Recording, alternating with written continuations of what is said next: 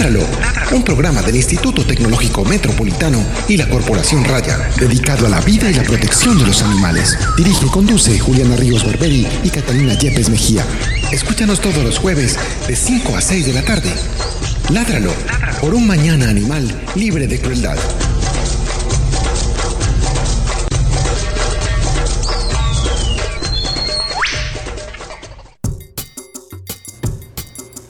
Muy buenas tardes para nuestros oyentes de Ládralo, bienvenidos a otra emisión de este programa en el que pretendemos hablar un poco de los animales y de todas las problemáticas y de todo lo que los afecta. Eh, mi nombre es Juliana Ríos Barberi, soy directora de la Corporación Raya y también soy directora de este programa. Y les aviso a las personas que están esperando nuestra transmisión en vivo eh, a través de nuestra página de Facebook que mi computador está configurando el Service Pack, va en el 31% completado y que por favor no debo apagar el equipo. Entonces, por favor, les pido un poco de paciencia porque apenas prenda, yo empiezo la transmisión y va a estar un poco mocha. Mi nombre es Catalina Yepes, soy médica veterinaria y coordinadora, co-directora de este programa y de la Corporación Rocha. Eh, tenemos nuestro programa de hoy, vamos a hablar de un tema muy importante que hace unos 15 días por motivos de salud de nuestro invitado se tuvo que cancelar. Nuestro invitado... Cancelar, no, aplazar. nuestro invitado es Pablo Andrés Carvajal, es médico veterinario de la Universidad de Antioquia, especialista en cardiología de la UA. ¿Cómo estás? Bien, gracias. Bienvenido. Contento de estar acá por primera vez. Bienvenido, Pablo. Eh, yo quisiera, eh, de todas maneras, aunque esta señorita no va a hablar, eh, aquí tenemos a una de nuestras cirujanas, ella se llama Carolina y nos está acompañando en nuestra cabina. Ella también es médica veterinaria y pues la quiero saludar. Caro, bienvenida a nuestro programa por primera vez también. Hola Juli, gracias. ella no quiso, se negó a participar. No, pero ahorita la hacemos hablar. Pues yo pensé que yo iba a ser el único tímido, pero... No, te ganó, te ganó. Al menos. Pablo, las preguntas más difíciles antes de comenzar el programa hmm. son las siguientes. ¿Has preparado? Sí, claro. ¿Cuáles son tus hobbies? Ahora estoy con el tema de la lectura, pero a full. O sea, leyendo, pues estoy tratando como de volver otra vez a ese viejo hábito que perdí. Cuando uno se dedica a la clínica, uno se olvida de muchas cosas que no le gustan. Eh, y la lectura es una de esas cosas que me encantan. Y el tema fue que ya desde hace días yo dije, a mí me gusta leer y quiero sacar el tiempo para leer. Y lo otro es que me encanta cocinar. ¿Sí? Entonces también saco el espacio porque yo siento que cuando me pongo en la tarea de cocinar, como que hago como que yo vivo con mis papás. Entonces es como el tiempo que yo dedico de calidad a ellos porque les cocino y hago algo especial para ellos. Entonces es como un espacio interesante, es muy agradable. Pero, pero bueno, básicamente esos son los dos hobbies que por ahora estoy, digamos, como, como en los que estoy enfocado, pues digamos, pero hay una cantidad de hobbies también, el tema del ejercicio, un poquito, y bueno, yo creo que cosas pues como muy normales, pues como para el común del, de los seres humanos. ¿Y qué libro te estás leyendo? En este momento me estoy leyendo, leyendo un libro que se llama eh, Historial del Cerco de Lisboa, que es de José Saramago, que es mi escritor favorito. Entonces ya voy terminando ya el libro por estos días, entonces ya seguiré con, con, otra obra por ahí que todavía no sé exactamente cuál. Eh, Pablo, ¿y te pusiste una meta o, por ejemplo, cada año voy a leerme 55 libros? No, yo ahora por lo menos digo que mensualmente la idea es leerme un libro que era lo que hacía antes. Eh, por ejemplo, el año pasado perdí mucho el hábito, entonces yo creo que leí un libro en seis meses, fatal. ¿Cierto? Ni me pregunten a mí por qué. Sí, el tema de la lectura. Esta, no, porque... señorita también es lectora, ahora mientras esperaba estuvo leyendo allá, tremenda. Sí, porque el tema es que... Eh, se me fue la paloma. Em, ah, bueno, no, que cuando uno está en este tema, pues, de, del, tema, pues, de la profesión y que uno tiene, quiere estar, pues, como todo el tiempo actualizándose y todo eso, eh, uno dedica las lecturas a leer cuestiones de la profesión, ¿cierto? Entonces uno lo que hace es ya descargar puras publicaciones y leérsela. Entonces uno dice, no, pues, valiente. No cuenta, no cuenta. No. Bueno, antes, antes de, de que empecemos el programa, vamos con la segunda pregunta más importante y es ¿Cuál fue la última película que te viste? La última película que me vi, me la vi este fin de semana pasado y es la que ganó el Oscar, no, si no estoy mal, la mejor película, es esta película Green Book. Ay, Muy, sí. muy bacana. Muy bacana. Y me vi La Monja, que yo la verdad es que cuando supe, la- las primeras personas que, vieron- que vieron La Monja me dijeron, no vas a pagar la boleta para La Monja, que no vale la pena. Y yo dije, ay, yo no me voy a ir a pagar allá, a hacer una fila para ir a una película bien, pues, bien pelle. Yo dije, no. Y efectivamente, muy pelle. Pues Pero no es muy miedosa. no, no, nada que ver. Pues eso, eh, decir que es así el estilo del conjuro, nada que ver. Que es de las películas, pues, de, de ese género, pues, así buenas. No, esto nada que ver, pues, decepcionante. Bueno, entonces ahora sí comenzando con el programa de hoy que es sobre cardiología veterinaria, específicamente en perros y gatos, que son los pacientes que tú tratas.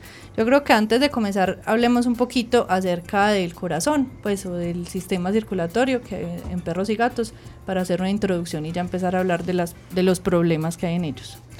El corazón de los perros y gatos es, al fin y al cabo, pues todos somos mamíferos. Anatómicamente es un corazón, eh, digamos, casi que idéntico al del ser humano. Hay algo particular, eh, por ejemplo, con la, la anatomía coronaria, y es que, eh, bueno, las coronarias son las arterias, aquellas arterias que llevan la sangre al mismo corazón, ¿cierto? Y el tema es que la gente siempre me pregunta, ay, le va a dar un infarto, ¿cierto? O ve, mira, me contaron de un caso de que se murió de un infarto. Yo digo, no, esa es como una gran diferencia, pues, como con respecto al corazón humano. Ujú. Pero digamos que en general eh, existen las mismas patologías, pues, salvo el tema, pues, isquémico de, de la enfermedad isquémica coronaria. Sí, hay enfermedad del músculo cardíaco, hay enfermedad de las válvulas del corazón, hay enfermedades de nacimiento, que enseguida pues vamos a poder hablar de pronto, vamos, vamos a hablar un poquito, digamos, a más profundidad de- de la- del tema, pues, ¿cierto? Y pero, pero hablemos un poco de la función de ese, de ese órgano, para qué sirve, qué, Ah, cuál bueno, es ya. su función, pues sí, que para Sí, qué en- sirve. eh, realmente el corazón es una bomba muscular que se encarga obviamente de recibir sangre proveniente pues digamos del organismo, eh, ya sea de la, de la circulación de los pulmones, una vez que la sangre se oxigena en el pulmón, está al lado izquierdo del corazón y del lado izquierdo va toda la circulación del organismo, ¿sí? que lleva la sangre con oxígeno.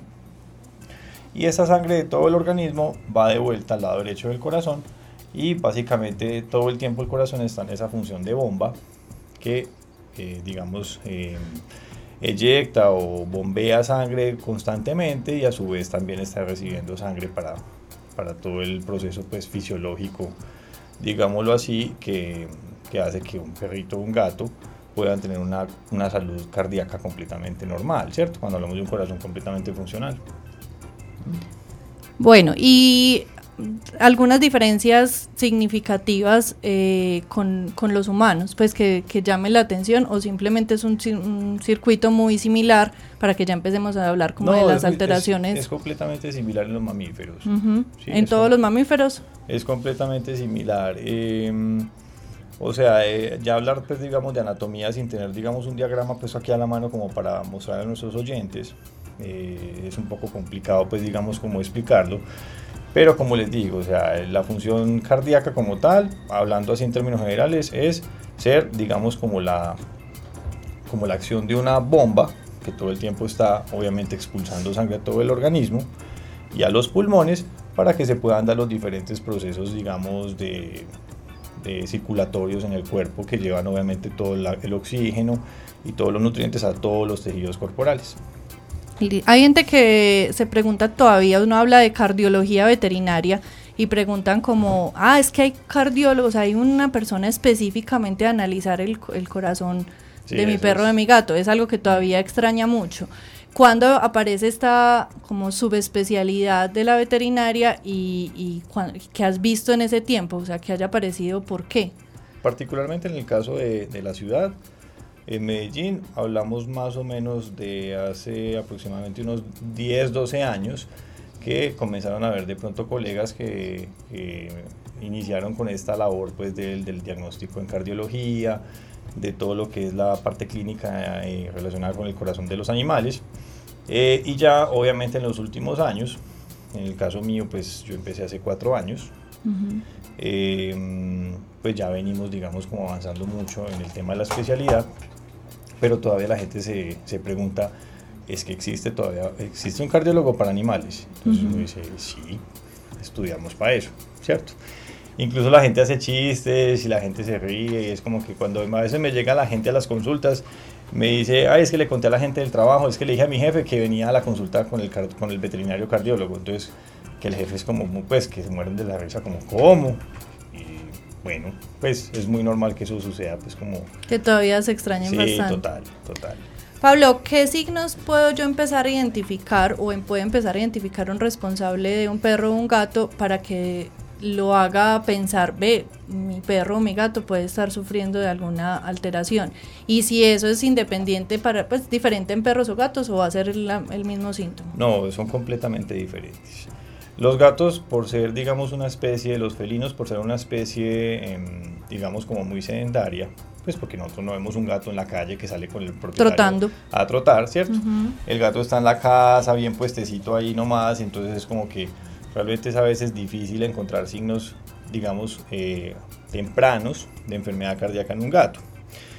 A diferencia de los perros, por ejemplo, la gente inmediatamente nota, sacan el animalito a caminar y notan que se cansa mucho más rápido, ¿cierto? Y a veces el motivo de consulta es ese.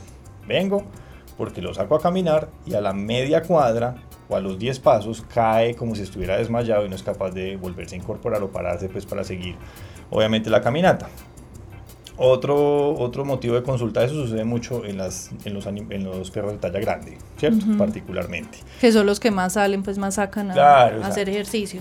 Y eso sería una intolerancia a ese al ejercicio. sí. sí. Se llama intolerancia al ejercicio, es un signo clínico, digamos, podría llegar a ser temprano de enfermedad cardíaca siempre y cuando se presente solo, ¿cierto? Pero cuando ya hay asociación con tos o con los desmayos, que pues el término médico serían los síncopes, las crisis sincopales, ya estamos, estaríamos hablando ya de un proceso de enfermedad cardiovascular mucho más avanzado, ¿cierto? Eh, en los gatos, ¿qué podemos llegar a ver? Cosas que uno diga que en un gato si se presenta es supremamente delicado. Que el gato en reposo empiece a respirar con la boca abierta. Eso es muy malo. Que es como parecido al jadeo que tienen los perros, pero que no en los gatos no en pasa. En los gatos no pasa, pues porque no es la manera de que ellos tienen para termorregular. En el caso por ejemplo, los perros, pues sí se da es para eliminar el calor corporal y pues incluso también hay personas que llegan a la consulta porque notan que su, eh, su perro pues presenta, digamos, eh, más jadeo de la cuenta. O sea, es como que la gente sabe hasta qué punto el jadeo es normal porque obviamente el jadeo pues en actividad física es completamente normal. O que llegó de caminar y empezó a jadear, pero si jadea, por ejemplo, que está acostado o en la noche. En la noche, que es medianoche, que todo el mundo está acostado en la casa y escuchan que el perro es... Y la gente dice, pero ¿por qué está jadeando? Está haciendo frío, está lloviendo, no lo hemos movido. No ha hecho ejercicio. exacto, no ha hecho ejercicio, no ha hecho ningún tipo de actividad física y no se la pasa sino jadeando. Entonces van a la consulta también por ese, por ese tema. Que el jadeo obviamente, digamos que sea manifestación de otras enfermedades a nivel, eh, digamos, del, del, organismo, pues, o sea, sí, por ejemplo, problemas ortopédicos que lleven a dolor crónico. Si hay dolor, el perro no entiende por qué le duele y presenta jadeo. Entonces ese sería algo que hay que diferenciar también. Claro, trastornos de ansiedad también. Enfermedades respiratorias crónicas también puede llevar a que se presente el, jadeo. Y lo otro es, em, yo, lo, yo lo vinculo mucho a veces con el tema del dolor, ¿cierto? Que la gente me dice es que jadea mucho, pero entonces es un labrador viejito, displásico de cadera, ¿sí? que tiene ya un problema de cadera ya complicado y yo le digo, haga evaluar esa parte primero porque yo lo reviso y digo, yo no encuentro así algo significativo que, que indique que este animalito tenga una enfermedad cardíaca avanzada. Entonces le digo a la gente, vaya, haga evaluar eh, este muchacho con un ortopedista o con un médico que sepa muy bien la parte ortopédica y evalúen hasta qué punto ese jadeo está relacionado con un tema de dolor. Bueno, y volviendo entonces a los gatos, mencionabas que lo más común sería esa, respiración con boca abierta. Sí, y lo otro es la tos. Cuando un gato ya presenta tos en reposo en la casa, que la tos en los gatos es bien particular, porque la gente suele, digamos, como malinterpretar ese, ese síntoma con vómito. Dicen, como es que se, se atragantó y quería vomitar? Por el sonido que emite el gato, ¿cierto? Como si estuviera haciendo una arcada. Normalmente el gato cuando vomita, eh, cuando tose, perdón, eh, digamos que él se pone como una, se, hace en posición de esfinge y lo que hace cuando tose es acercar la boca al piso. ¿cierto? Eso sería una, la tos. Esa es la tos bien característica en los gatos. Y entonces cuando tenemos tos en un gato en reposo, inmediatamente por lo menos a ese gato hay que hacer un muy buen examen clínico y determinar si esa tos realmente está asociada a un trastorno o una enfermedad respiratoria o si realmente es de origen cardíaco. Cuando tenemos ese tipo de signos que nos estás mencionando, entonces tenemos un perrito que sacamos a caminar y se cansa muy rápido, o que lo vemos jadeando estando en reposo, o tenemos un gato que no se mueve, que también está con ese signo de tos.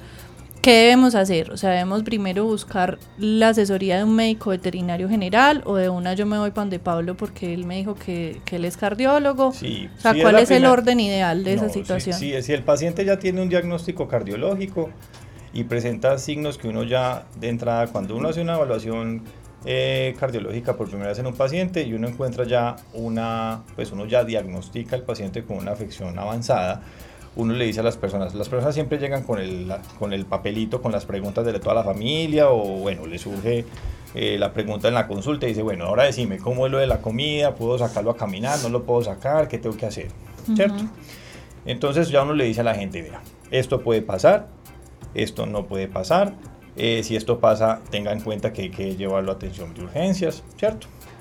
Pero Entonces, esa cuando la- primera, perdóname Pablo, esa Sí. primera atención, cuando yo veo esos signos, yo de una debo de ir, o sea, si yo estoy en este momento escuchando el programa y ve mi perro está tosiendo Si mucho. no ha tenido antes una evaluación cardiológica, tiene que ir a buscar un buen médico general. Primero sería entonces buscar el Médico médico veterinario general, general, Ajá, que nos haga una revisión general y que si encuentra alguna normalidad en el corazón, Exactamente, pide ya interconsulta con cardiología y ahí ya podemos definir si eso que, está, que se está viendo como una afección eh, respiratoria, que normalmente es la manifestación más habitual, por ejemplo la tos, realmente se asocia a un problema cardíaco. Pero lo que te digo, normalmente ya hay muchos pacientes diagnosticados y cuando ya obviamente que a veces se diagnostican incluso con una enfermedad cardíaca muy leve y la enfermedad pues puede avanzar y uno le dice si avanza esto puede presentarse, hay que buscar inmediatamente de nuevo una evaluación cardiológica de vuelta.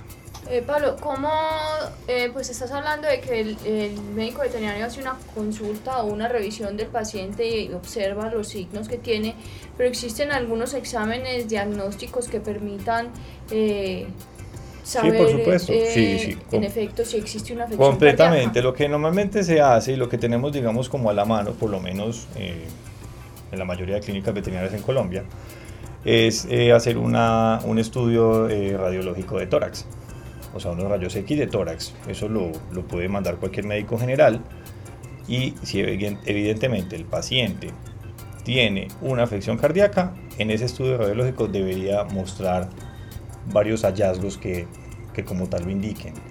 Como agrandamiento del corazón. Agrandamiento del supongo. corazón, sí, presencia de líquido en los pulmones, presencia de líquido en la membrana que recubre los pulmones que se llama la pleura. Eh, cosas muy, muy puntuales que una, el clínico cuando lo ve o cuando lee el reporte de un radiólogo dice, aquí esto es de cardiología. Punto, Listo. ¿cierto? ujú, entonces se iría para una evaluación cardiológica y ¿qué harías vos en esa evaluación? En la evaluación cardiológica se pueden hacer muchas cosas. Se puede hacer una simple consulta o se puede hacer un estudio completo donde se hace una ecografía del corazón que se llama un ecocardiograma, ¿cierto? Y donde también se puede hacer un electrocardiograma, ¿cierto? Hay otro, otras ayudas diagnósticas que no son, pues digamos, muy comunes, como por ejemplo un Holter, que es como un electrocardiograma de, de muchas horas, que se le, un dispositivo que se le, digamos, como que se le anexa al paciente, se le coloca al paciente con unos adhesivos y hace, hace la captación, digamos, del ritmo cardíaco durante determinado tiempo, 6, 12, 24, 48 horas. Que eso lo ¿cierto? hacen muy comúnmente en humanos. Eso se hace todo el tiempo en humanos Ujú. todo el tiempo. Nosotros en veterinaria es muy eventual que lo hagamos, pero son esas ayudas diagnósticas más avanzadas. Lo más común que nosotros hacemos en cardiología son ecocardiogramas, ¿sí? Para Ah. dar diagnóstico cardiológico final y con ese diagnóstico cardiológico final hacemos ya, obviamente, eh, prescribimos una terapia. Hablemos un poquito de ese ecocardiograma porque la gente se confunde horrible entre ecocardio, Y en electro. electro. Eso pasa mucho incluso Sí, hasta en los humanos. La gente no tiene idea de qué es lo que le están haciendo ni para ni qué, ni pa qué examen va. pasa todo el tiempo. Un ecocardiograma es una ayuda diagnóstica donde se emplea sonido, o mejor aún, ultrasonido, ¿cierto? O sea, es una ecografía del corazón. Entonces cuando a veces las señoras o las mujeres por aquí, normalmente son la mayoría de nuestros clientes, van a, al, estudio y empiezan a escuchar el corazón con el Doppler, que es la técnica que empleamos, y la gente dice como, ay, yo me acuerdo cuando me hacían eso cuando estaba embarazada, ¿cierto? Entonces uno le dice a la gente, sí, tal cual, al feto le hacían en esa ecografía gestacional parte, digamos, de, de un estudio ecocardiográfico fetal, ¿cierto? Em, y la cuestión es que es em, una ayuda diagnóstica supremamente útil porque aquí podemos definir si realmente el paciente tiene o no una afección cardíaca importante y nos permite, como te digo, dar un diagnóstico final. ¿Y qué vamos a encontrar? Por ejemplo, ¿o qué medís o qué miras en ese, en ese ecocardio? En un ecocardiograma se hacen muchas cosas. Se pueden medir las dimensiones del corazón. O sea, el tamaño. Sí, el, tamaño del corazón eh, ¿Cómo se hacen las mediciones del tamaño del corazón? Se miden las paredes del corazón, se miden las cavidades, se evalúan los grandes vasos, que en este caso sería la, arteria eh, aórtica y la arteria pulmonar. Eh, se evalúa el pericardio, que es, digamos, la membrana que recubre el corazón. Las válvulas cardíacas, ¿sí? las cuerdas tendinosas, los músculos papilares, un montón de estructuras anatómicas que ya para el que quiera de pronto ahondar un poquito más en el asunto, basta con mirar un diagrama de anatomía del corazón. Y lo otro es que hacemos una evaluación de la función cardíaca. Eh, en un ecocardiograma se toman demasiadas imágenes, muchas imágenes, tantas como uno quiera, ¿cierto? Em, en esas imágenes, básicamente, o sea, como mínimo uno tiene que tener eh, todo esto que me permite saber el tamaño del corazón, otras imágenes que me permiten evaluar los flujos de los flujos de la sangre a través de las válvulas del corazón y otras imágenes que me permiten evaluar la función de contracción del corazón y de relajación. ¿Sí? Que tanto se, se, está contrayendo ese corazón y que tanto se está relajando para permitir un llenado normal. Todo eso lo tengo que obtener a través del estudio, ¿cierto? Una vez que tengo yo todas esas imágenes, entonces puedo decir que puedo ya dar un diagnóstico cardiológico, ecocardiográfico, que me permite ya saber qué es lo que tiene mi paciente y mandarle un tratamiento porque son diferentes enfermedades. Ya más adelante vamos a hablar de esas enfermedades, pero este estudio te va a permitir saber qué tipo de enfermedades. Exactamente. El otro que mencionaba era el electro. Permítanme. Eh, Luz Estela Patiño nos saluda a través de nuestra transmisión en vivo de Facebook. Ya mi computador que ya podemos. permitió, permitió que se realizara. Eh, ella pregunta. Mi perro hace 15 días hace un ruido como cuando tenemos carraspera o gripa o como cuando nos pica la garganta. ¿Qué puede ser? ¿Será de cuidado? Sí, yo le puedo hacer el sonido y espero que no me vayan a gozar acá, por favor. Pues por supuesto que te vamos a gozar. Y ya que hiciste la antesala, con sí, total. Eh, a veces la gente incluso llega a la consulta porque dice, no, es que se ahoga, es que parece que se fuera a morir, es que se frunce, es que se le abre, se abre de patas, mejor dicho, y, y, y es el simple estornudo inverso que en ellos se escucha que le decimos que hacen como un cerdito. La gente llega muy preocupada. De hecho, una vez un señor me llegó a consulta que porque el, el animalito convulsionaba. Y cuando la consulta empezó a hacer así, y me dice, mírelo como convulsiona. Y yo digo, ay, señor, tan lindo. Y yo, señor, tranquilo, eso es un estornudo inverso. ¿Cómo así que un estornudo inverso? Sí, estornudan de para adentro. Yo le digo así a la gente como para que me entienda. ¿Cómo así que de para adentro? Sí, o sea, en vez de hacer una eliminación explosiva de aire hacia afuera, lo que hacen es meter el aire con cierto grado de dificultad para poder, digamos, eh, aliviar ese efecto, digamos, eh, producido por una alergia o por inflamación del plano nasal, de la cavidad nasal. No tiene nada que ver ni con la tráquea, ni con los bronquios, ni menos con el corazón. De todas maneras, yo a, Luis, a Luz Estela le quiero decir que eh, si ella ve que es un síntoma persistente o que le está causando algún un efecto en la salud del animal y empieza a desarrollar otros síntomas, pues sí que consulte con su médico veterinario para saber qué está sucediendo. Sí, porque si es un estornudo inverso es algo muy sencillo de tratar y no tiene que ver nada con la parte cardíaca. Es algo que basta con que se haga un buen tratamiento ante un proceso, digamos, de una rinitis crónica. Y tengamos en cuenta, Luz Estela, que la calidad del aire de Medellín eh, también afecta a los perros y a los gatos, y es algo que quizá podíamos hablar en este programa en una de las emisiones siguientes, porque eh, pues sí eh, se ha detectado que las consultas veterinarias, estuve leyendo por ahí, aumentan con quejas de afecciones respiratorias en estos días de contingencia ambiental, en los animales de compañía. Entonces, y, e inclusive en la fauna silvestre. Entonces es algo pues como para tener en cuenta eh, que estás mencionando que hace 15 días pues no estaría, no estaría mal mm. visitar el médico veterinario. Coincide, y coincide con la contaminación porque si yo es, lo, es verdad lo que dice Juli, yo tengo varios pacientes gatos en este momento que están con problemas respiratorios y que podríamos asociar a la condición tan grave que hay en este momento de contaminación. Eh, retomando entonces, hablemos un poquito del electrocardiograma. Bueno, el electrocardiograma es un estudio diagnóstico donde se hace una evaluación de la parte eléctrica del corazón, ¿cierto? El ritmo cardíaco. Em, pero realmente no es un estudio con el que podamos decir, por ejemplo, porque es un soplo, ¿cierto? Con este estudio, un electro nos ayuda a decir por qué una arritmia, ¿cierto? Porque el corazón tiene su propia electricidad, tiene como una batería propia, que es un marcapasos natural que se llama el nodo sinusal, que es el responsable de comandar toda la actividad eléctrica del órgano. ¿Qué pasa cuando aparecen arritmias? Que a veces este, este, esta batería propia que tiene el corazón, este marcapasos natural, no siempre es el que va a producir, digamos, el ritmo cardíaco. Pueden aparecer, digamos, eh, contracciones anormales que no nacen en ese punto del corazón, sino en otros puntos, y dependiendo de lo que uno encuentre en el electro, pues uno determina si el paciente debe ser tratado para esta afección antes de que se convierta en un proceso complicado, pues cierto, como una taquicardia ventricular, una taquicardia supraventricular, un bloqueo, lo que sea, ¿cierto? Ese tipo de cosas se pueden detectar a través de este estudio. Siempre deben ir acompañados los estudios o en algunos casos el médico que esté evaluando va a determinar cuál de ellos. Eh, sí, o sea, por lo general cuando un paciente del cual se sabe que tiene una, una afección cardíaca y va a pasar por primera vez, digamos, por el área de cardiología, se indica que se haga la evaluación completa. O sea, radiografía de tórax, ecocardio y, y todo lo que es la parte del electrocardiograma, exactamente.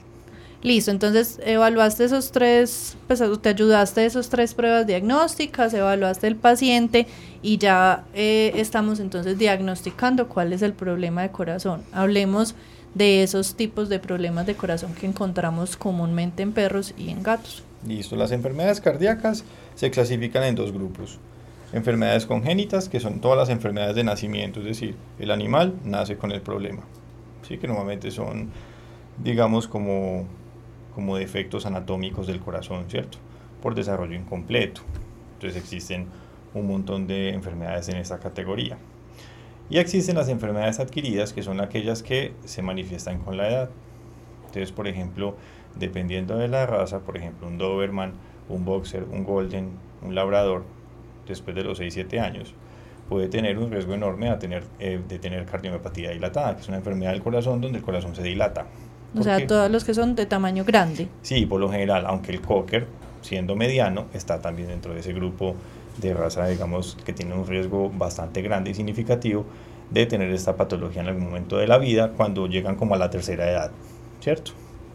Por el contrario, pues vamos por el otro lado, tenemos por ejemplo los schnauzer, los chihuahuas, los pincher, los poodle, eh, los fox terrier, los teque, los, los o los salchichas, todos ellos predispuestos a sufrir de las válvulas del corazón, ¿sí? que ya en este caso no tiene nada que ver con el músculo cardíaco, sino con la membrana que tapiza internamente el corazón, que se llama el endocardio, ¿sí? entonces es, digamos, la afección de estas válvulas que están compuestas de esa membrana que se llama endocardio. Esas válvulas se afectan, se van degenerando, se van engrosando y pueden llevar a insuficiencia valvular que llevan a cambios significativos en la función cardíaca. ¿Qué tan comunes eh, son estas enfermedades adquiridas y qué tan comunes son las otras que son las congénitas? Las enfermedades congénitas, digamos que, digamos que son, son comunes, es mucho más común, o sea, por ejemplo, de 10 pacientes que yo atiendo, puedo tener 9 pacientes con enfermedad adquirida y un paciente con enfermedad congénita. ¿Qué pasa? ¿Por qué hay tanto paciente con enfermedad adquirida? Como ahora hay tanta conciencia, como hay tanta conciencia, digámoslo así, bueno, la mayoría de la población, porque todavía hemos visto que hay casos de crueldad animal y de abandono y todo eso, pero digamos que ahora hemos ganado mucho en lo que es el, el manejo, digamos, de, del animal de compañía, la tenencia responsable de mascotas, y eso lleva a que la persona sea muy consciente de la condición clínica de, de sus mascotas. Y han ha, permitido, y obviamente los avances diagnósticos en nuestro país, eso nos ha permitido llegar, a, digamos, al punto de ver muchos animales que son bastante longevos. ¿sí? O sea, ahora podemos tener perfectamente perros que llegan al área de cardiología con 20 años de edad, sin problema, ¿cierto? Y eso gracias a que obviamente eh, hay una mayor conciencia de que la gente esté pendiente del animal, de que no se complique de pronto un tema de salud que lo lleve de pronto a un desenlace fatal. Entonces eso lleva a que los animales pues lleguen a una edad avanzada y que obviamente esa edad avanzada pues no llega sola, llega con enfermedades cardíacas.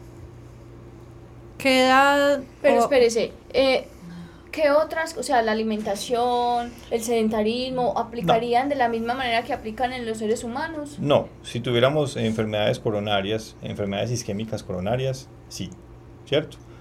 Por el tema del- de las dislipidemias, el tema del colesterol, de los triglicéridos, de, bah, de la, del sobrepeso, la obesidad, todo eso sería, o sea, son factores de riesgo, más la hipertensión, más todo eso, la diabetes y todo eso, a que se forme de pronto en eh, hasta algún punto eh, un riesgo significativo de padecer de una, de una enfermedad cardíaca de tipo isquémico coronario. Pero ya hay ¿cierto? perros gordos, pues, animales con Sí, niveles de obesidad tremendos. Eso sí, pero esos di- directamente no vamos a vincularlos como pacientes que tienen un riesgo de tener un infarto y ese tipo de cosas. No, o sea, eso no es realmente algo que sea así, ¿cierto?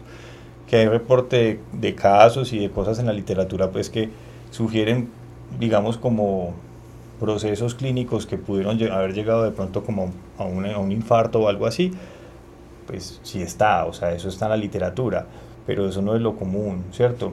Eh, que sean gordos puede afectar más la capacidad que tiene el pulmón para poder trabajar bien. Pueden ser pacientes con una presión pulmonar elevada, ¿sí? pacientes hipertensos pulmonares. Y lo otro es que si tenemos un paciente obeso, ¿sí? que tiene una enfermedad cardíaca avanzada, pues a ese corazón no le conviene para nada tener que lidiar con un peso de esos, Con un gordo. ¿cierto? O sea que los gordos diagnosticados con enfermedad cardíaca, sí que pesar.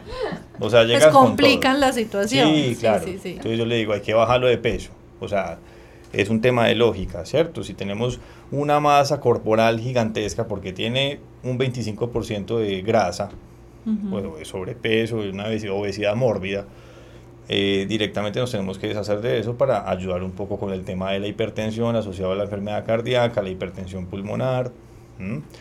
Un perro tosedor que todo el tiempo jadea, gordo, todo el tiempo va a jadear, todo el tiempo va a toser y se va a descompensar muy fácil. O sea, va a complicar totalmente Sí, la com- enfermedad. completamente. Pablo, mencionaste el tema de la edad. Si, o sea, ¿a qué edad esas enfermedades degenerativas se vuelven mucho más propensas o comunes en esos perros de talla grande y en esos perros de talla pequeña? ¿Es lo mismo en los dos? No, no, no. En realidad, después de los seis años, que es lo que yo le digo, a veces hay personas que me llegan y me dicen, decime a partir de qué edad debería yo de traerte mi animal, mi mascota, con el fin de que tú me le hagas una evaluación preventiva. Que sea preventivo, es que esa era mi siguiente En pregunta. tallas grandes después de los seis años, tallas pequeñas después de los ocho. O sea, a partir de esa edad no esperar esos síntomas. Y gatos. Exactamente. Los gatos es muy dependiente de la, de la raza como tal. Los Maine Coon, los abisinios, los persas y también tenemos algunos ragdolls con predisposición eh, genética eh, a padecer de cardiomopatía hipertrófica. Es una enfermedad del músculo cardíaco donde el corazón se va, las paredes del corazón se van volviendo muy gruesas y afectan como tal la función cardíaca, ¿cierto? Eh, yo he tenido casos de gatos con un año de edad ya con la, con la enfermedad. O sea que si tenemos algún, algún gato con alguna de estas razas, de cualquiera de estas razas, debería hacerse por lo menos un chequeo cada dos años con el fin de, digamos, detectar a tiempo la enfermedad y no dejar que la misma avance porque es una enfermedad bastante silenciosa y fatal en casos donde no se hace algo, digamos, como por corregir un poquito el tema. Porque en ese, ahí sí te iba también a preguntar, porque yo sí he tenido mm, personas, incluso tuve un paciente que era persa, no, nunca con ningún síntoma mm, Mm. cardíaco y amaneció muerto. Podría asociarse a esa, a esa alteración cardiovascular que nunca había presentado síntomas. Mira, o sea, el tema de los, el- en los gatos es bien, bien particular. O sea, la muerte súbita, que así se le conoce, digamos, es el término como para referirnos a eso de que es que lo encontré muerto un día así nomás, ¿cierto? Qué horror. Eh, pues entonces la gente dice, ay, le dio un infarto, ¿cierto? O sea, es como que... Es la- que eso es lo común que mencionan. Sí, pues. ay, se murió un infarto, pobrecito, lo encontré tostado, pues como... Ay, no.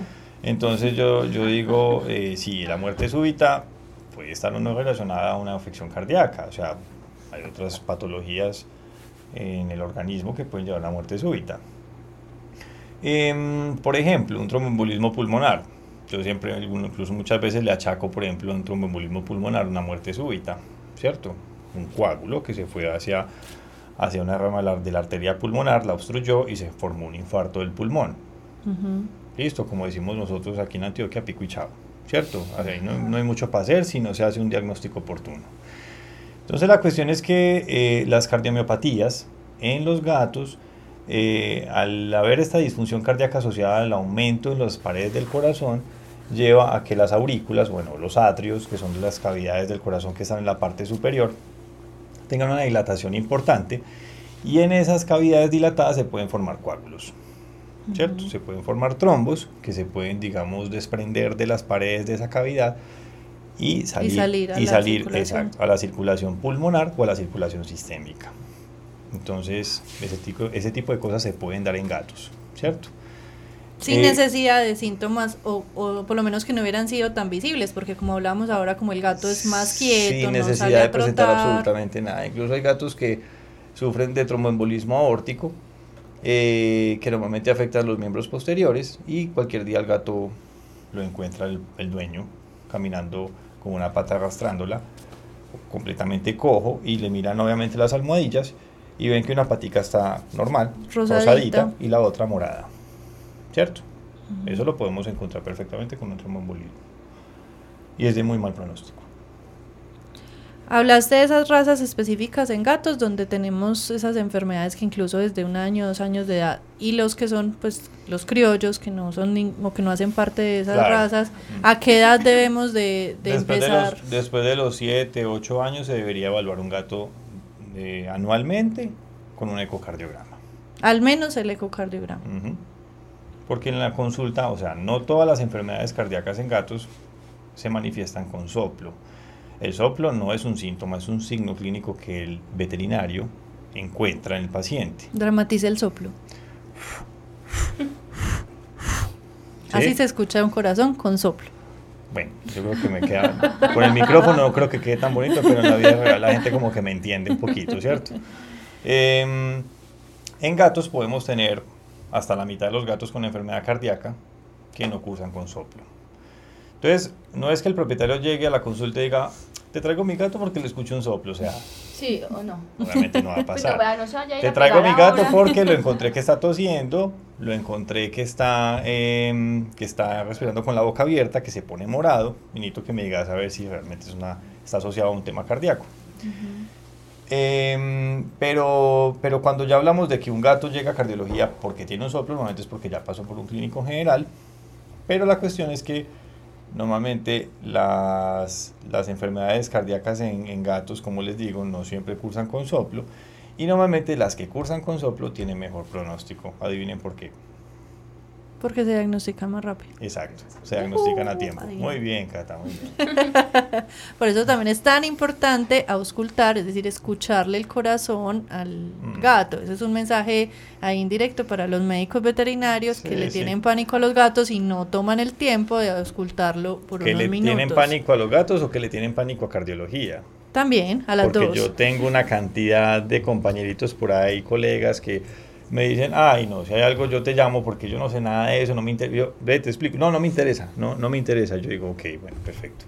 Hay otros clínicos que son muy buenos y que hacen exámenes clínicos exhaustivos en el paciente. O sea, le buscan y le buscan y le buscan y dicen, le encontré un soplo súper chiquitico, ¿cierto? Enseguida vamos a hablar de la clasificación de los soplos. Eh, hay soplos que son muy difíciles de escuchar, pero hay gente que tiene muy buen oído y logra detectar soplos muy pequeños que permiten hacer un diagnóstico oportuno antes de que la enfermedad se vaya a complicar. Nos falta algo por mencionar de los gatos, de, ese, de esas enfermedades comunes en gatos. No, en realidad pues hay varias enfermedades, pero pues básicamente los gatos no sufren, digamos, de... Los gatos sufren más del- de la parte del músculo cardíaco, del miocardio, ¿cierto? más que el endocardio, que es lo que generalmente afecta más a los, a los perros, ¿cierto? Em, enfermedades miocárdicas hay muchas. La más habitual en los gatos es la cardiomiopatía hipertrófica. Después tenemos la cardiomiopatía restrictiva, la cardiomiopatía dilatada, la cardiomiopatía ritmogénica derecha y la cardiomiopatía eh, no clasificada. Es decir, la que no clasifica ninguna de las anteriores. No entra ninguna. O sea, cuando uno ve y dice, ¿qué es esto? ¿Qué demonios es esto? No sé, no clasificada. Lo único que es es que tiene una cardiomiopatía, ¿cierto? Entonces, esas son las enfermedades más comunes en gatos, enfermedades adquiridas con la edad, ¿cierto? Con la edad o incluso a temprana edad, dependiendo de si, por ejemplo, un Maine Coon está supremamente predispuesto a tener este asunto, eh, incluso eh, siendo cachorro, o sea, antes del año de vida. Ya tener cambios a nivel de las paredes del corazón que indiquen que va a empezar a sufrir de este asunto. Entonces, ahora sí hablemos de los soplos. ¿O ibas a preguntar algo? un soplo, la gente me dice que es un soplo. Un soplo es el sonido que yo puedo escuchar en el paciente con la ayuda de un estetoscopio o fonendoscopio, como le queramos decir, que es el resultado de un cambio abrupto de velocidad a la cual fluye la sangre dentro del corazón. Es decir, supongamos que la sangre dentro del corazón, entre las válvulas y las cavidades, va a una velocidad que debe ir más o menos entre 1 y 1.5 metros por segundo. Cuando existe una válvula estrecha, Rápido. Por un, problema, digamos, de, de, nacimiento. Eh, pensé que rápido era rápido la explicación. No, no, no. que rápida la velocidad. no, no, no, no, Todavía tiene tiempo. Y, yo no me estoy demorando mucho con la explicación. No, no, no. Sí. Que es una velocidad alta, no es pues como cualquier. Sí, la verdad es que cuando ya, por ejemplo, la sangre encuentra eh, una válvula estrecha, por ejemplo, es decir, o una válvula estrecha, no pasa nada, una válvula estrecha eh, se, le, se le denomina una estenosis valvular, ¿cierto? Entonces hay dos enfermedades, digamos, bueno, en realidad, digamos, cualquier válvula puede sufrir de una estenosis. Puede ser las válvulas que separan las, los atrios de los ventrículos, que se llaman válvulas atrioventriculares. O sea, que este están ahí metiditas en que están en el medio de, o sea, cada lado del corazón tiene un atrio y un ventrículo. Haga de cuenta que son cuatro habitaciones y que esas habitaciones están comunicadas por unas puertecitas. Exacto, entonces, que son las válvulas. Exacto, entonces a esas se les, domina, se les denominan atrioventriculares. Y después existen las válvulas sigmoideas, ¿sí? que son las de, las de, los grandes vasos. Entonces está la válvula aórtica y la válvula pulmonar. Es decir, cuando la, la sangre sale de la casita y se va para la arteria, por un caminito para, por un caminito para la arteria aórtica, para la pulmonar, entonces sale por otra puertecita que se llaman, así como el las válvulas. De mencionar. Bueno, las válvulas atrioventriculares son la mitral y la tricúspide. Esas son las cuatro válvulas del corazón y cualquiera de ellas puede sufrir de estenosis, es decir, eh, una válvula estrecha que al abrirse no abre del todo es estrecho. Entonces cuando pasa la, la, sangre por ahí, es como cuando uno le pone el dedo a una manguera. ¿Sí? ¿Qué pasa? Antes de, que el agua se encontrase en una manguera, pues cuando uno está lavando el carro, está en el jardín, ¿cierto? Cuando el agua, eh, antes de encontrarse con la, digamos, con el, con el obstáculo, que en este caso es mi dedo, ella va a una velocidad normal, pues una velocidad baja. Pero para poder conservar digamos, el principio físico de la, de la conservación de, de, la energía y de la masa, para poder conservar la presión a la que venía antes de encontrarse con mi dedo, lo hace a expensas de un aumento en la velocidad de flujo. Digamos que cuando pasa por el dedo, se dispara, el, Aumenta la velocidad. se dispara la velocidad del agua con la que sale pues, de la manguera, ¿cierto? Eso mismo pasa cuando la sangre se encuentra con una válvula estrecha. Va a una velocidad normal y se encontró con un orificio estrecho, ¡pop! y salió la, la sangre a una velocidad mucho más alta, mucho más alta, te quiero decir que puede llegar hasta los 6, 7 metros por segundo.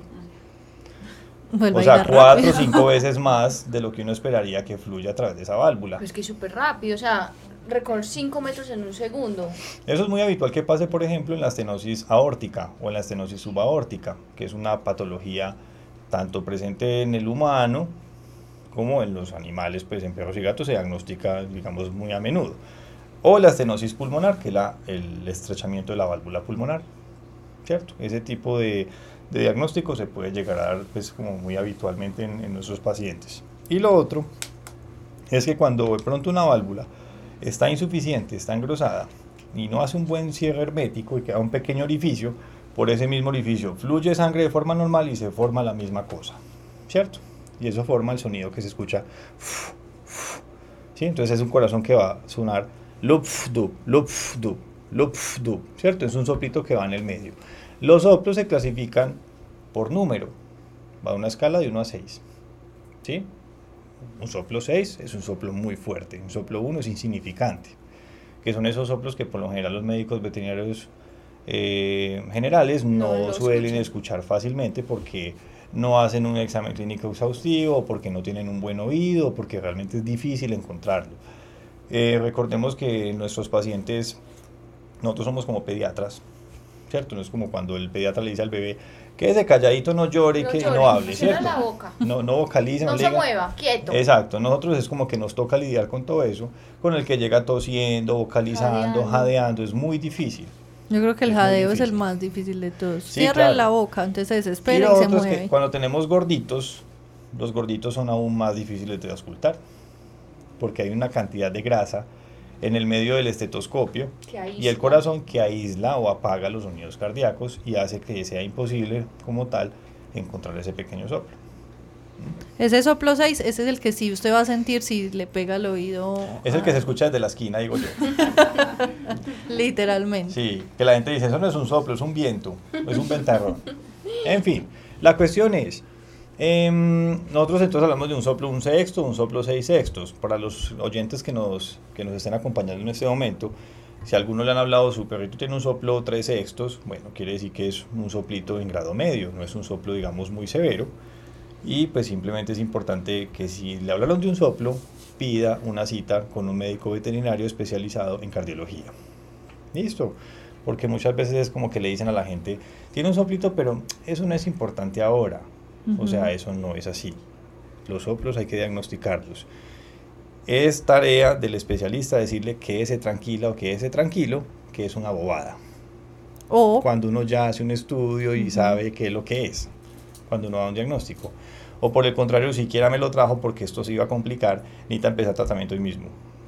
¿Cierto? Sí, pero eh, yo creo, ahí voy a hacer un llamado a los médicos veterinarios generales para que no se sientan disminuidos al derivar un paciente a un especialista. Sí, sí, sí, sí. Porque de pronto uno siente que dice, no, pero yo cómo lo voy a ir, voy a decir que alguien sabe más que yo, o voy a quitarme este cliente y le para que le Me roban el paciente. me- Sí, sobre todo es el temor de que se le lleven el paciente, ¿cierto? Sí, yo pienso que aquí estamos es por otra cosa y uno tiene que ser sensato y decir, hay una persona que sabe más que yo de esto, se ha preparado para atender este tipo de casos y también es una obligación de la persona responsable del animal de decir, no, aquí hay algo, quiero consultar con un especialista y no le tenga miedo a consultar con el, con el especialista ni a pagar la consulta con el especialista, porque es que son personas que han estudiado para determinar desde una perspectiva muchísimo más profunda qué es lo que está sucediendo con el animal y poder encontrar las soluciones, era un paréntesis, las soluciones que necesita. el Rápido. Sí, sí, ya, acabé. bueno, ahora sí continúo. Bueno, no, entonces eh, es muy importante que la gente... Ahora, otra cosa que es algo que a mí me enoja sobremanera, y es los pacientes que llegan formulados por un veterinario. Normalmente, yo no voy a hablar de marcas, pero digamos que hay medicamentos muy comunes en la línea veterinaria que se emplean para afecciones cardíacas eh, y que se volvió como un vicio de que cuando escuchan un soplo mandan medicación sin saber diagnóstico. Sin, tener idea de qué es lo Claro, que o está sea, pasando. puede tener una enfermedad que se trata completamente diferente, ¿cierto? Por ejemplo, si yo tengo un soplo asociado a una condición congénita, por ejemplo, un agujerito en la pared que separa los dos ventrículos, se llama el septo interventricular. A eso se le llama un defecto septal ventricular. Que debería ser cerradito y no se terminó Exacto, de que cerrar. no y se terminó de cerrar en el estadio fetal y quedó un huequito. Entonces quedaron comunicados los dos ventrículos y ahí se forma un soplo. Entonces, claro, el veterinario lo escultó y dijo, ay, ve, hay un soplo. Claro, entonces le va a mandar en alapril y le va a mandar furosemida y la señora dice, ¿y se lo tengo que dar por cuánto? No, por toda la vida. Pero es que vení, tiene tres años. Claro, es de nacimiento, o sea, lo tiene desde, que, desde la primera semana de vida. No, si se lo tiene que dar toda la vida. No, eso no es así. Primero, no se trata con esos dos medicamentos. Parta sea, de ahí. Empezando por eso. Entonces, un soplo se puede dar por un, o sea, una infinidad de diagnósticos pueden involucrar un soplo y todos los diagnósticos tienen una forma de tratarse diferente. Entonces la gente que dice, yo le estoy dando eso porque es que me dijeron que se lo diera. Y hay gente que me dice, yo se lo paré médico porque a mí me pareció extraño que me mandaran una medicación para toda la vida sin que lo hubiera visto un cardiólogo. Que es ¿cierto? lo más sensato. Pero no, pero hay otra gente que no. Que te llega y te dice, hace cuatro años le doy esto porque me dijeron que se lo diera. Pero pues, ¿cierto? Y cuando uno va a mirar y uno dice, ay, ¿por qué se lo dio? Para nada. O a la final no tenía nada. Es que tenía un soplo. Va, Uno escucha, no hay nada. Hace ecocardio, no hay nada. Y uno dice, cuatro años de medicación. ¿Cuánto se gastó la persona en dinero, en esfuerzo, mordidas? ¿Mm? ¿Qué consecuencias también en la salud de ese En la parte, exacto, sobre todo en la función renal, que es la que más se complica con este tipo de tratamientos. que ya vamos para allá. Antes de ir a esos otros órganos que pueden afectarse, Pablo, cuando vos diagnosticas esas enfermedades, listo, ya hicimos todos los exámenes, supimos qué enfermedad es. ¿Siempre va a haber tratamiento o hay casos donde vos le vas a decir, no, es No de siempre. vigilancia? No siempre. Cuando la enfermedad cardíaca es muy leve, al principio ni siquiera se trata. Se maneja tema nutricional, ¿sí? Se le explica a la persona los signos, los síntomas, digamos, que, que hay que, digamos, tener presentes ante, antes, perdón, ante su aparición, de modo que yo como propietario, si los llego a identificar, pues simplemente voy y acudo al médico y le digo, a mí me dijeron que si pasaba esto, Viniera. Ujú. ¿cierto? Y a otros, otros diagnósticos ya supremamente avanzados que mejor dicho son de una pila de medicamentos que la gente dice, ¿cuánto? Yo, seis medicamentos. Y me dicen, ¿cómo seis medicamentos? Y usted quiere vivir este proceso con su mascota. Ah, no, yo lo quiero mucho, lo que haya que hacer. Otras personas dicen, no, yo no quiero someterme a esto. No tengo el tiempo, no me interesa, está muy viejito. Y hay gente que dice, no le voy a hacer el tratamiento. Sí, porque hay gente que dice, yo no quiero una mascota a la que le tengo que dar ocho medicamentos al día. O sea, para mí eso es un tema de filosofía de vida, de la forma como las personas ven la vida, ¿cierto? Yo tengo pacientes con nueve medicamentos. Y la gente dice, esto es un paseo de olla todo el día, mañana y noche, toda la cosa, porque son de inhaladores, de medicamentos orales, incluso tengo pacientes que reciben inyecciones todos los días, con una afección cardíaca ya eh, estadio avanzado terminal de enfermedad cardíaca. Pimientica recibe como 500 mil medicamentos al día, inyecciones, goticas. Bueno, continúa. Entonces la cuestión es que eh, con el tema de los tratamientos, obvio, con un tratamiento no vamos, o sea, la mayoría de enfermedades cardíacas no se van a curar con una medicación. Pues de hecho, ninguna. A menos de que sean O sea, no tienen cura. A menos de que, por ejemplo, sea una deficiencia nutricional. Por ejemplo, la taurina en gatos, la L-carnitina en caninos. o que sea, puede generar esa enfermedad la, y que us- cuando la se- deficiencia nutricional de ese aminoácido puede llevar a que se manifieste una, una cuestión clínica en la parte cardíaca, pero que si yo hago una suplementación, esa enfermedad tiende a desaparecer, o sea, el paciente se recupera por completo.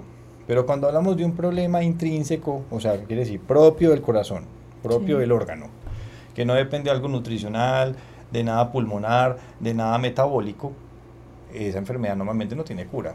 Es completamente es tratable, pero con tratamiento paliativo, no para que lo cure. y son ¿sí? tratamientos que van a ser para el resto de la vida. La mayoría de veces sí, claro. Obviamente con vigilancia, porque eso es Sí. otra cosa. O sea, el resto de la vida y Sí. no volvió. Sí, hay gente que me vuelve a los tres años. Y yo digo, pero Con la misma dosis, sin Sí. importar ya cuánto pesaba el perro, ni cuánto había aumentado o disminuido la enfermedad. entonces es muy complicado. Y eso que en la, en la, en la historia, en el informe, en la fórmula les pongo control cardiológico en tres meses. Ay, no, es que yo me enfermé, es que me fui del país, es que no sé qué. Y yo me olvidé, pero es que lo vi tan bien. Ah, eso sí, ¿Y cuándo porque lo ven eso? también. Mm. Octubre de 2016. Y yo, qué vergüenza. Es mentira, no es mejor que vayan a que no vayan, ¿cierto? Pero, no, pero hay gente que llega así súper tranquila, pues a la consulta y, ah, no, yo no sé, a mí ya me olvidó. Mira, usted qué va a hacer, ¿cierto? Otra gente que llega súper apenada y dice, no, fíjate que me pasó esto, no tenía dinero, lo que sea. Pero el tema es, hay que acudir a este tipo de ayudas porque ya existen y no es algo que no tenga que ir a vender una córnea para poder ir al veterinario especialista.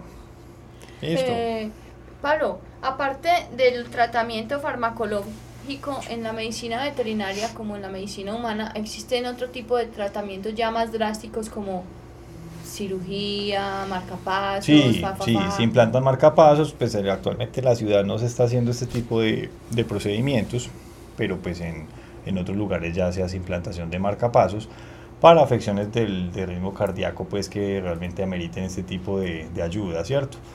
Y por otro lado, pues también se hace intervencionismo, ¿sí? Intervencionismo donde se corrigen defectos, por ejemplo, eh, de nacimiento, intervencionismo donde ya pueden hacer incluso reemplazo de válvulas que están em, dañadas o de válvulas que están estrechas se puede colocar eh, se pueden implantar balones en ese punto para poder, digamos, dilatar la válvula y que quede funcional, pues que ya no quede estrecha. Ese tipo de cosas se pueden hacer, como se hacen humanos. Pero en este momento en Medellín no lo tenemos disponible. Sí, no ha avanzado, no hemos, no hemos llegado, pero vamos a llegar, vamos a llegar. Sí, yo estoy para allá vamos, para allá vamos. Eh, Pablo, hablemos un poquito de esos otros órganos antes de que se nos acabe el programa, de esos otros órganos que pueden afectarse con esta enfermedad cardíaca a medida que vaya avanzando o que no es tratada adecuadamente o que pues no, no son juiciosos también con el tratamiento y qué hay que hacer en esos casos. Eh, primero, la parte cardíaca tiene una relación enorme tanto con lo pulmonar como con los riñones, con la parte renal. Entonces, un problema cardíaco avanzado puede llevar a una deficiencia ventilatoria, una insuficiencia ventilatoria o un problema respiratorio crónico en el paciente. Sí, por supuesto. Y es muy común. Sí, claro. Ahora, que la enfermedad cardíaca lleve a un proceso hipertensivo muy severo que puede afectar la función renal también, y es muy común. ¿Sí? O que al tratar yo una enfermedad cardíaca avanzada, con medicación para que ese corazón pueda estar trabajando bien y que el organismo pueda estar, digamos, em, conforme con esa función cardíaca disminuida, pero que llevamos con, con, la terapéutica, todo el mundo está conforme en el organismo, ¿sí? Para poder vivir con ese paciente insuficiente cardíaco. A la larga, ese tratamiento puede afectar la función renal.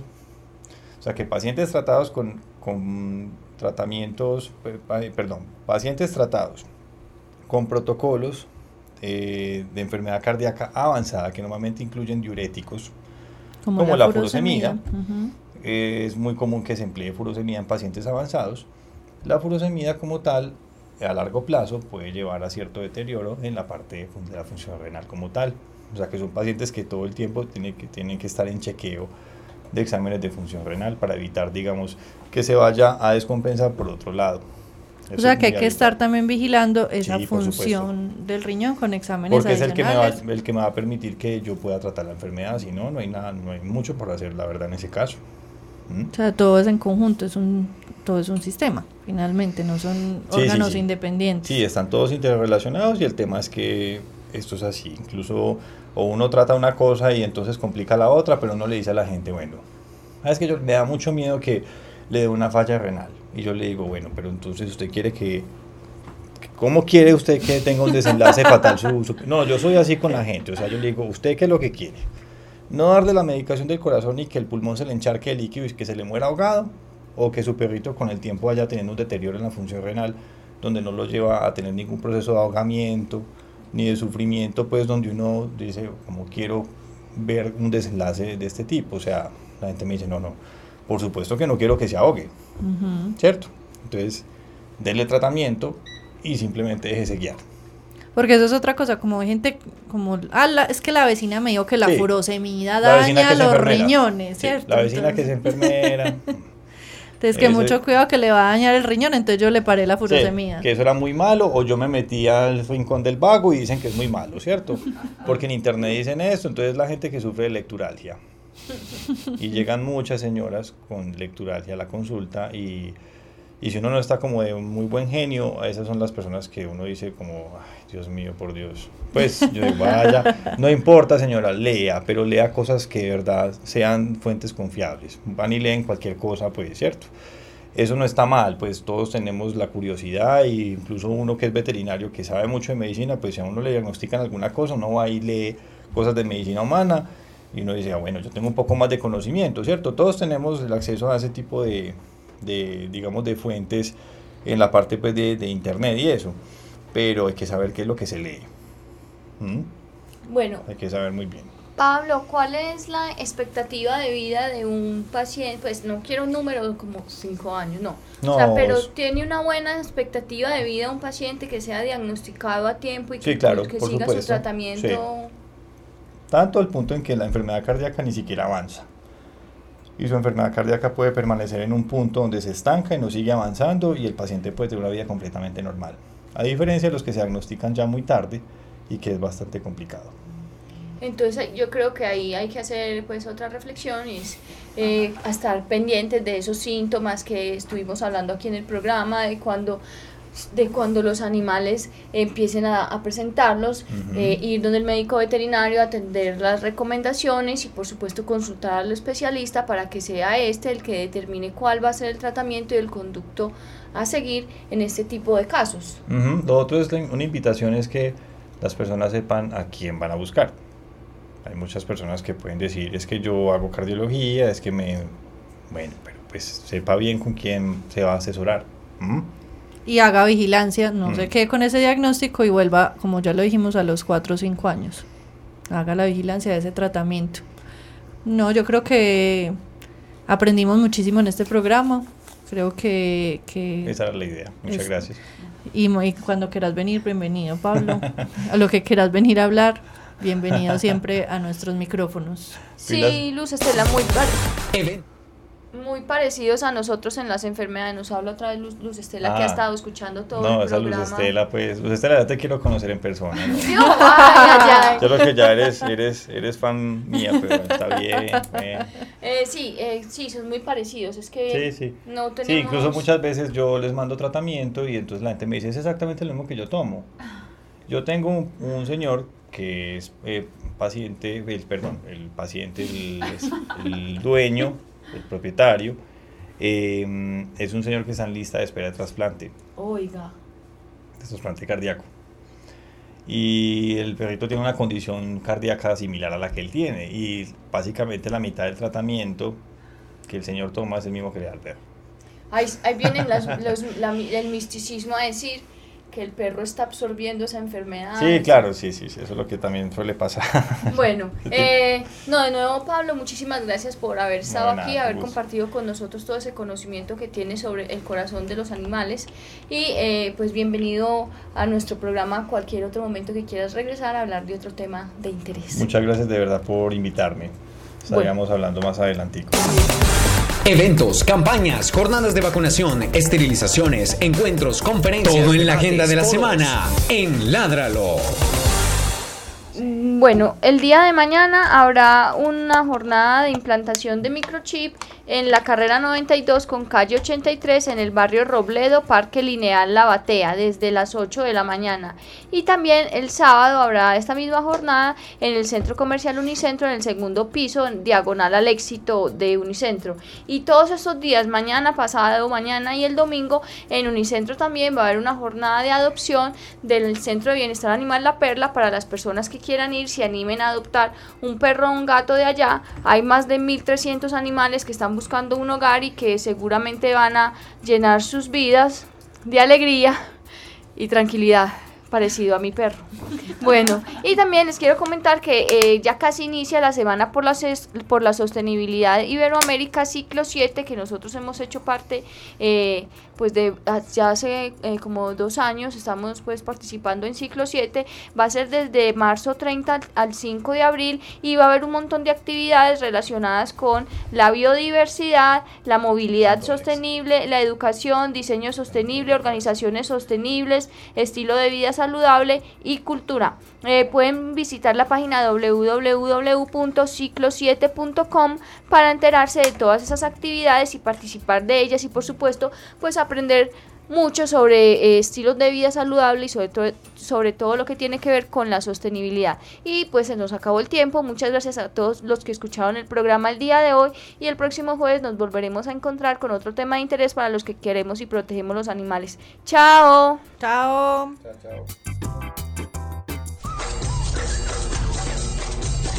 Ládralo, un programa del Instituto Tecnológico Metropolitano y la Corporación Raya, dedicado a la vida y la protección de los animales. Dirige y conduce Juliana Ríos Barberi y Catalina Yepes Mejía. Escúchanos todos los jueves de 5 a 6 de la tarde. Ládralo, por un mañana animal libre de crueldad.